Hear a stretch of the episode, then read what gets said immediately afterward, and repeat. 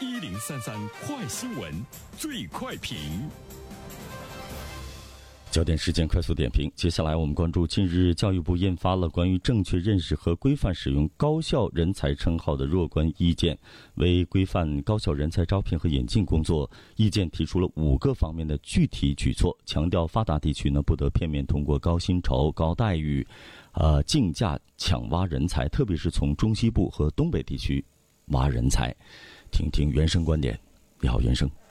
你好，晨曦。嗯，我们来说两个方面哈，一个呢是关于这个高校人才称号的呃这个问题，再一方面的话呢，我们还要来关注呢，教育部已经是多年强调的，呃，通过高薪来挖人才，使得像东北呀，包括呃中西部地区的高校人才流失严重的这样一个状况，这次呢是再一次提出来了，呃，这个。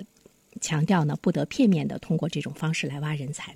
那么说到这个人才的呃称号，呃，我们看到呢，今后可能对于高校人才来说。再不能够呢，是以学术头衔帽子论人才。这就是说，推出的各项的人才计划的目的呢，是为了给他们资助啊，全身心的投入到教学和学术的研究，提高呢教学质量，并不是说呢让大家把入选人才等等各个方面呢，当做呢争名逐利。没有呢，把更多的心思呢用在科研的研究上。呃，这个怎么来理解？其实我们来说一下日本吧。有媒体统计哈，二十一世纪以来，日本有十九名科学家获得诺贝尔科技类奖项。有分析指出呢，这个是得益于日本从二零零一年起提出了五十年三十个诺贝尔奖计划。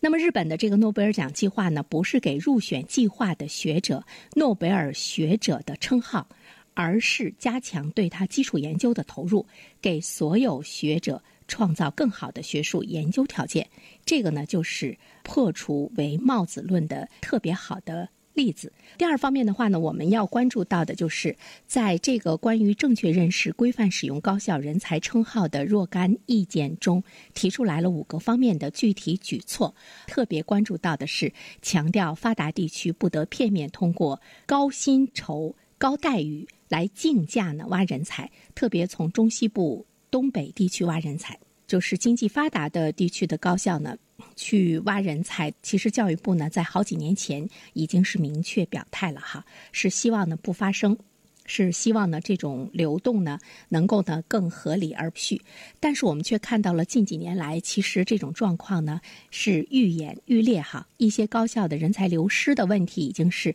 十分严峻了。呃，我曾经看到过一个报道，特别介绍的是兰州大学的衰落，说这个兰州大学已经流失出去的这些教授们，他们可以再组建一个名副其实的985大学了。这里面我们就可以看到呢，这个人才流失的特别的严重。尽管教育部多次发文，用政策措施来原则性的干预，明确的表态呢，不鼓励，甚至于反对东部高校呢呢去挖人，但是我们看到呢，效果的确呢是不佳。其实要面对的一个现实就是，二十一世纪的竞争就是人才的竞争，所以呢，高校之间的竞争呢也不例外，的确是出现了不太合理的。一些手段，比如说有一些高校在挖人才的过程中，它可以呢零门槛，说哎，我可以呢不要你的户口，也可以呢不要你的档案，你只要到我这儿来，那么我一切的待遇呢都会给予你。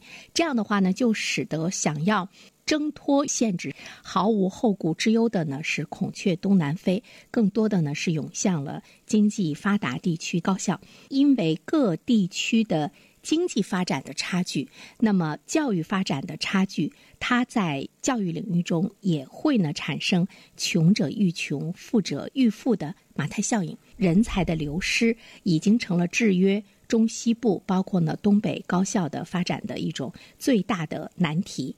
它就是一个名利的转换嘛，呃，名利转换式的人才流动呢，属于高校间的一种零和博弈。呃，人才的转移和流失率呢，已经是不断的在加剧，好的越来越好，差的呢已经被拖出了几条街的差距，而且高校之间的挖墙脚呢，已经是越来越厉害了。那么，针对这种状况，从教育部的角度上来说，呃，这个举措它究竟呢？阻止这种状况的发生，能够起到多大的作用？我们现在看来呢，还是呢比较无力的，因为毕竟良禽择木而栖。嗯，好了，感谢袁生。